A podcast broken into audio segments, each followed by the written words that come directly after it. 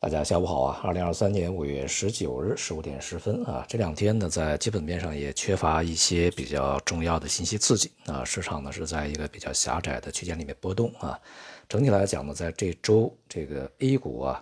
是先行下破低点啊，然后出现比较大的反弹，然后呢再度回软啊。呃，全周最终呢，这个主要指数呃略微是走高一点啊，显示出一个。呃，阶段性的短暂持稳啊，但整体来讲呢，还是一个弱势承压状态啊，重心在不断下移啊。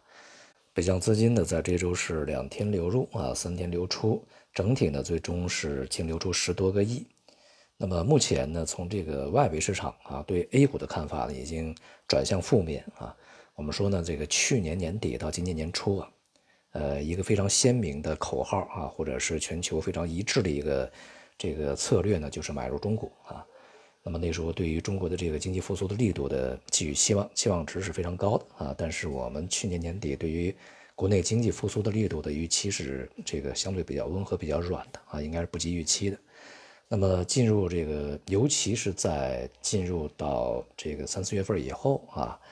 外部市场呢也逐渐啊对这个 A 股的看法产生了改变啊，当然也带动。呃，境内的一些资金呢，也是逐渐改变了预期啊，所以说目前呢，对于这个整个的呃经济复苏力度以及 A 股未来的发展都开始这个转向啊。今年呢，对于中国的资本市场啊 A 股而言啊，它的主要的驱动力是这个经济复苏力度如何，可持续性如何啊。那么这是它的主线，而对于外围来讲呢，当然还是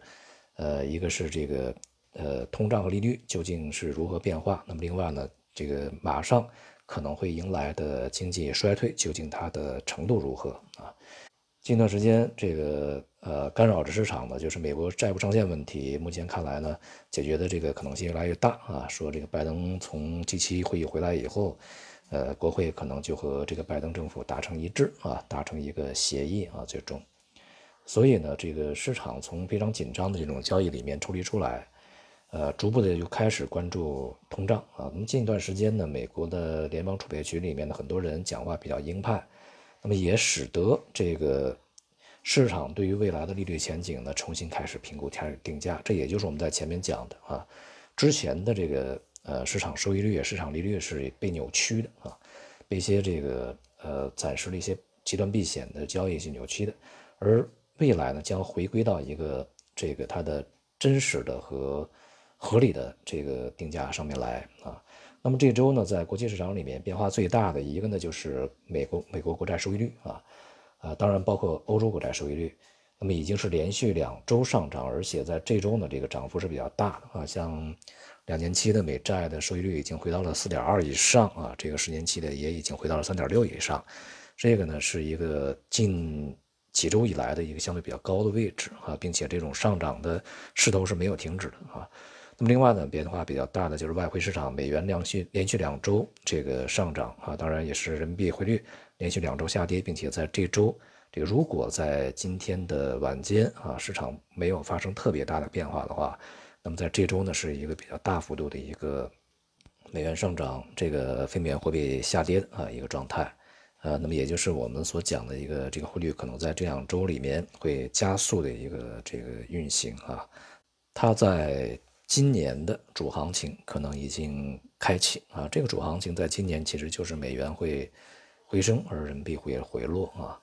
当然，这个在呃收益率、收益率和利呃汇率变化的同时，就是美呃黄金和白银大跌啊。那么在这周呢，这个呃相较于股市而言啊，这个债市、汇市和商品。表现呢都是这个不佳的啊，当然汇市我们指的是非美元货币啊，债市呢是欧美的债市，欧美债市随着收益率的大涨而大跌，而黄金白银随着收益率和美元汇率的这个大涨而大跌啊，也已经开启了它在今年的主行情啊，这个主行情可能就是下跌啊，而相反呢，就是股市似乎在外围啊，外围的股市在这周呢表现还算不错啊，还算比较稳定一些，呃。主要是由于在这个近几天啊，美国债务上限的问题，它的推进的呃速度呢开始加快啊，未来解决的这个希望会越来越高，所以说带来了一定是呃一定阶段的外围市场的一个稳定啊。当然，这种稳定呢也只是一个反弹而已啊，它也并不意味着这个呃未来会开启一个牛市，它只是延缓了呃未来股市的这个下跌而已啊，是下跌之前的呃一个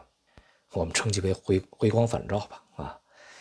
总的来说啊，对于风险资产，呃，机会不多，风险比较大，还是那句话啊，离场观望是最好的选择。好，今天就到这里，谢谢大家。